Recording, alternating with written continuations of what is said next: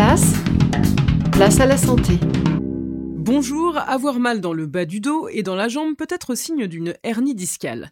Mais bien souvent, on ne connaît pas vraiment la différence entre une hernie et une sciatique. C'est pourquoi nous avons demandé au docteur Sylvain Portet, il est neurochirurgien, de nous éclairer sur la question. La hernie discale, c'est la cause de la douleur. C'est le fragment, un fragment de disque qui est expulsé derrière et qui vient écraser le nerf qui va faire la douleur dans la jambe ou dans le bras. La sciatique, c'est le nom commun qu'on donne à la douleur qui descend dans la jambe. En fait, on parle de sciatique ou de cruralgie selon si la racine nerveuse qui est comprimée appartient au nerf sciatique ou au nerf crural. Ce sont des nerfs qui tirent leur origine de la colonne vertébrale. Au niveau cervical, on parlera plutôt de névralgie. Le principe est le même, une douleur qui descend dans le bras. Retrouvez nos chroniques sur la chaîne YouTube de Place à la Santé ou bien rejoignez-nous sur notre page Facebook.